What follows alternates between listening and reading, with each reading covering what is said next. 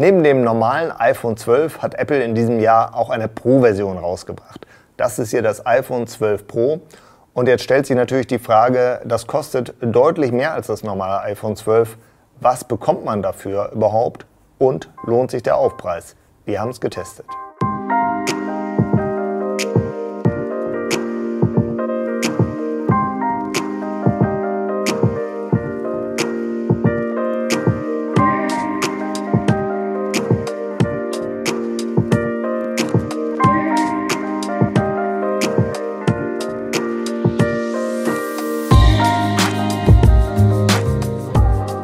Erste Eindruck, der gilt ja dem Design. Da muss man schon mal sagen, von den Maßen und der Form unterscheidet sich das 12 Pro praktisch gar nicht vom iPhone 12. Das ist auch ein Novum im Jahr 2020. Sonst war es immer so, dass die günstigeren Varianten, also das iPhone 11, das war etwas klobiger, nicht ganz so schick. Aber jetzt äh, haben beide exakt dieselben Maße und auch dieselbe Display-Diagonale, 6,1 Zoll. Äh, gegenüber dem vorigen Pro-Modell ist das Display damit gewachsen, aber interessant durch diesen neue, das neue Rahmendesign, was eben sehr schmal ausfällt, ähm, durch diese geraden Kanten, die also keinen Platz verschenken, ist das ähm, 11 Pro und das 12 Pro, die sind beide praktisch gleich. Also das 12 Pro wächst in der Länge um ein kleines Stück, aber sonst ist es gleich. Und das Display deckt jetzt beim 12 Pro 85 Prozent der Frontfläche ab. Beim Vorgänger waren es nur rund 80 Prozent. Kleinere Unterschiede im Design gibt es natürlich äh, dennoch. Erstens im Material, also der Rahmen, der ist bei der Pro-Version aus Edelstahl, bei der normalen iPhone 12 Variante aus Alu. Interessant aber im Labor, zumindest bei der dunkelblauen Variante, die wir getestet haben, war der Rahmen aus Edelstahl nicht unbedingt kratzfester als das normale. Ähm, angeblich soll die goldene Version da noch ein bisschen robuster sein, weil da so ein ganz besonderes Verfahren für die Beschichtung zum Einsatz kommt. Das haben wir aber nicht getestet. Äh, sonst muss man eben sagen, das ist von der Robustheit gleich. Und was uns besonders gefreut hat, die Rückseite, die Glasrückseite, die ist endlich matt und nicht mehr glatt. Das heißt, es fallen nicht so stark die Fingerabdrücke auf und es ist auch nicht so rutschig, zumindest wenn man es auf dem Schreibtisch liegt. Das Display, das ist natürlich so mit das Wichtigste beim Smartphone. Ja, hier ist es ja so, dass für das iPhone 12, da war das 2020 wirklich ein großer Sprung. Das ist erstmals mit OLED und da gibt es, wenn man sich Kontrast, Farbtreue, der erweiterte Farbraum, der abgedeckt wird. Wenn man sich all diese Messwerte ansieht, da hat das Pro eigentlich keinen Vorteil. Das sind beide Spitzenwerte, also bei beiden Modellen äh, wirklich super. Einzigen Unterschied gibt es bei der Helligkeit, denn da war das normale iPhone 12 mit 627 Candela in unserem Test ja okay, aber nicht besonders hell nach heutigen Maßstäben. Und da ist das Pro-Modell mit 801 Candela deutlich weiter, wenn auch nicht ganz so hell wie die Samsung-Modelle, die zumindest temporär auch mal deutlich über 1000 erreichen.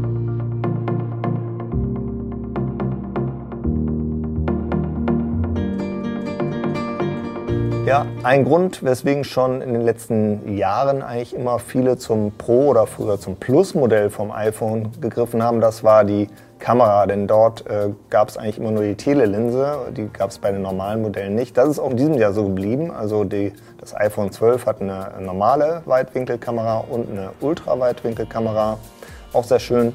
Das 12 Pro, das hat dieselben zwei Linsen, aber noch eine dritte dazu. Das ist die Telelinse die kommt weiter mit einem zweifach optischen Zoom. Achtung, äh, manchmal in den Werbeprospekten oder Beschreibungen von Apple wird von einem vierfachen Zoom-Bereich gesprochen.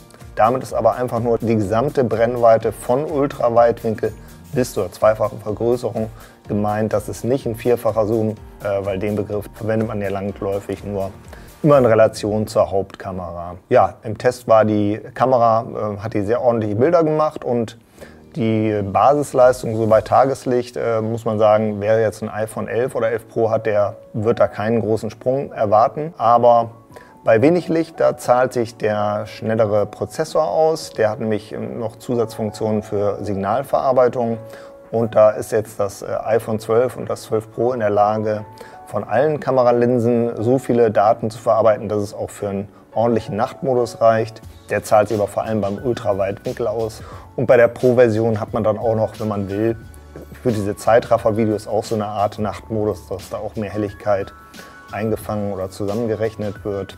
Das ist ein kleiner Vorteil. Und für Videoaufnahmen gibt es noch den Vorteil, wer tatsächlich jetzt Dolby Vision HDR 4K Videos drehen will, der kann das zwar auch mit dem 12er, aber mit 60 Frames pro Sekunde und nicht nur 30, da geht es nur mit dem Pro.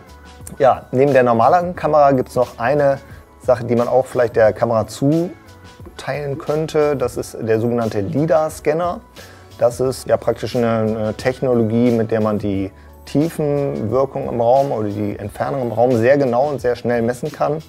Und das wurde bisher vor allem auch für Augmented Reality Anwendungen eingesetzt, hat aber auch den Vorteil, dass man vor allem bei wenig Licht einen schnelleren, zuverlässigeren Autofokus hat. Und dann gibt es noch so ein Gimmick, dass man mit der Maßband-App genauer als bisher die Maße vom Möbelstück oder auch einfach von, von der Person, die vor einem steht, die Höhe messen kann. Das ist eine nette Spielerei. Ich würde jetzt nicht unbedingt da meinen Maßanzug mit anfertigen, aber immerhin gut, dass es so eine Funktion gibt. Und die ist eben im Pro dann noch besser, weil den LIDAR-Scanner, den gibt es nur in der Pro-Version.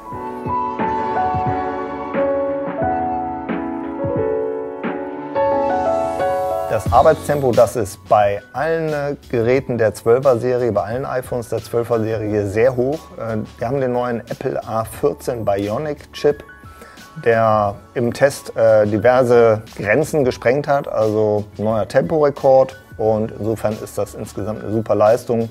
Beim Pro-Modell ist es äh, nicht anders als beim 12er, aber einen Punkt gibt es doch noch. das Pro-Modell hat nämlich 6 GB Arbeitsspeicher, das normale nur 4. Ähm, ich wurde jetzt gefragt, ob das kaufentscheidend ist. Meine Antwort ist eigentlich nein. Also ich kenne jetzt keine Anwendung, die mit 4 GB nicht laufen würde oder Probleme hätte. Aber grundsätzlich ist es natürlich, wenn man jetzt sehr viel mit dem iPhone macht, vielleicht sogar Videobearbeitung oder mehrspurige Audiobearbeitung oder immer 36 Tabs parallel auf hat, dann hat man natürlich da ein bisschen mehr Puffer, damit der das iPhone nicht ständig äh, Speicher irgendwie nachladen muss. Insofern kann das natürlich nichts Schlechtes sein, ist aber eben nicht kaufentscheidend. Ja, 5G ist ja diese neue Mobilfunktechnik, die in Deutschland jetzt langsam äh, ausgerollt wird. Letztes Jahr hat es angefangen, jetzt äh, nimmt es ein bisschen an Fahrt auf. Und bisher gab es nur Android-Smartphones, da ist es eigentlich schon fast Standard bei den Spitzengeräten 5G. Endlich ist jetzt auch Apple dabei, aber nicht zu spät, denn die Technik ist wirklich gerade noch in der Entwicklung. Die gute Nachricht sind alle 5G-Frequenzen drin. Mancher wird vielleicht vorher gerne wissen, dass es doch eine Einschränkung gibt, zumindest mit der aktuellen Software. In dem Moment, wo ich das mit Dual SIM nutze, also neben der echten Plastik-SIM, Nano-SIM, noch eine eSIM aktiviere im Handy, dann ist derzeit 5G nicht nutzbar. Aber bei anderen Herstellern war es so, dass so eine Einschränkung auch schon per Software-Update behoben werden konnte, entfernt werden konnte. Und so bleibt hier Daumen drücken, dass das 5G und Dual SIM in Zukunft auch beim iPhone möglich sein wird. Eine wirkliche Ankündigung dazu gab es von Apple aber nicht.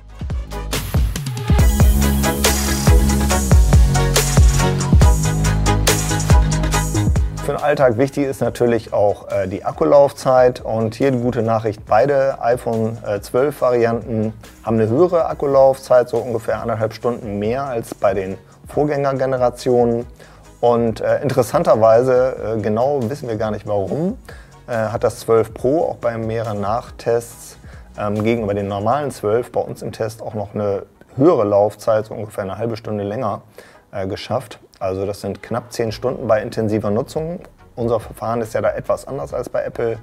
Äh, das sind jetzt nicht nur so einfach eine Videowiedergabe oder ohne Ende Musik hören, sondern da ist wirklich ein Roboter im Gange, der über Stunden immer nach einem bestimmten Schema eine Reihe von Apps, Anwendungen und äh, Nutzungen simuliert und äh, nicht nur simuliert, sondern wirklich ausführt auf dem Gerät. Und da kam es eben auf knapp 10 Stunden. Das ist wirklich sehr guter Wert. Äh, woran das jetzt liegt, dass die Pro-Version länger durchhält, wissen wir nicht. Es kann natürlich immer mal Materialschwankungen geben, dass da ein bisschen besserer Akku drin ist, aber der Unterschied ist doch, ähm, denke ich, zu groß, als dass es daran liegen könnte. Also angeblich werden ja auch unterschiedliche Display-Steuerungseinheiten da verbaut. Ähm, das könnte ein Grund sein. Oder möglicherweise ist es so, dass bei längerer, intensiver Nutzung doch der größere Arbeitsspeicher einen Vorteil hat, dass eben nicht so viel Speicher immer ausgelagert werden muss, hin und her kopiert werden muss. Das ist jetzt aber eine reine Spekulation. Fakt ist, iPhone 12 Pro hat bei uns da beim Akku doch die Nase vorn. Ähm, neben der Laufzeit ist ja auch interessant, wie schnell kann ich das laden. Die beiden iPhones, die unterstützen die gleichen Ladetechniken. Interessant halt, man braucht ein Schnellladenetzteil. Es wird sowieso gar kein Netzteil mitgeliefert, also muss man eins kaufen. Wenn man denn noch kein äh, Schnellladenetzteil hat, dann sollte man sich eins ähm, kaufen mit 20 Watt USB-C Power Delivery. Da gibt es von Apple für 25 Euro für etwas weniger Geld von anderen Herstellern was. Und damit kamen wir im Test auf äh, rund 2 Stunden 18 Minuten Ladezeit. Das ist schon mal deutlich weniger als zum Beispiel beim iPhone 11. Da waren es, äh, glaube ich, so 3 Stunden und 40 Minuten ungefähr mit einem 5 Watt äh, Netzteil.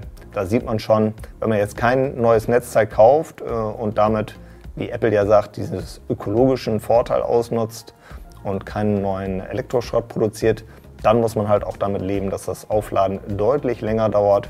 Eine Alternative hat man immerhin, wenn man jetzt äh, sagt, ich will gar kein Kabelnetzteil, ich will das irgendwie mit dieser tollen Drahtlostechnik, dann hat Apple da auch was Neues im Petto, äh, nämlich diese MagSafe-Technik. Das heißt, im Gehäuse sind Magneten so kreisrund verbaut und von Apple gibt es eine passende Induktions-MagSafe ja, Ladeschale oder so eine Ladeplatte, die äh, da hinten richtig ran dockt und angezogen wird sich dann automatisch in eine perfekte Position begibt, sodass die Spule äh, in dem Ladegerät, in der Ladeschale und die Spule im Empfänger, im Handy direkt aufeinander liegen und da keine äh, so starken Energieverluste stattfinden. Und in dem Fall dauerte dann das Laden knapp drei Stunden mit 15 Watt. Eine gute Technik, die hat auch weitere Vorteile. Es sind schon einige Zubehörgeschichten angekündigt ähm, kleine Taschen oder Adapter, mit denen man dann auch die Apple Watch übers iPhone laden kann. Und auch die alle sollen dann per Magnet halten. Einen kleinen Haken, den haben wir auch entdeckt, wenn man jetzt so eine normale äh, iPhone-Hülle nimmt von irgendeinem Dritthersteller, der sich da keine weitere Mühe gegeben hat, auf MagSafe Rücksicht zu nehmen, dann wird die Magnetkraft etwas schwächer, also das Zubehör wird dann etwas schlechter halten. Darauf sollte man dann achten. Da muss man eventuell eine teurere MagSafe-taugliche Hülle kaufen. Aber im Prinzip ist das eine gute, innovative Idee.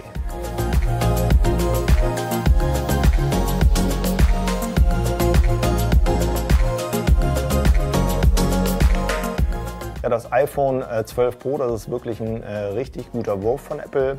Aber ich persönlich gucke ja auch immer auf die Preis-Leistung, wie äh, viele, denke ich, in Deutschland. Da ist es so, wer jetzt nicht unbedingt einen Telezoom braucht, und wer jetzt nicht auch auf den Rest der Helligkeit angewiesen ist, weil er unbedingt im, im Sonnenlicht ähm, jetzt irgendwie seine E-Mails lesen will, der muss nicht unbedingt zum Pro-Modell äh, greifen. Also fast alle Funktionen und fast alles an, an Leistung, was das Pro-Modell bietet, findet man auch im iPhone 12 und eben in diesem Jahr erstmals auch mit dem praktisch gleichen Design. Dann sollte man immer auch überlegen, ob man wirklich diese besonderen Innovationen vom Pro braucht oder ob es nicht auch einfach das iPhone 12 tut.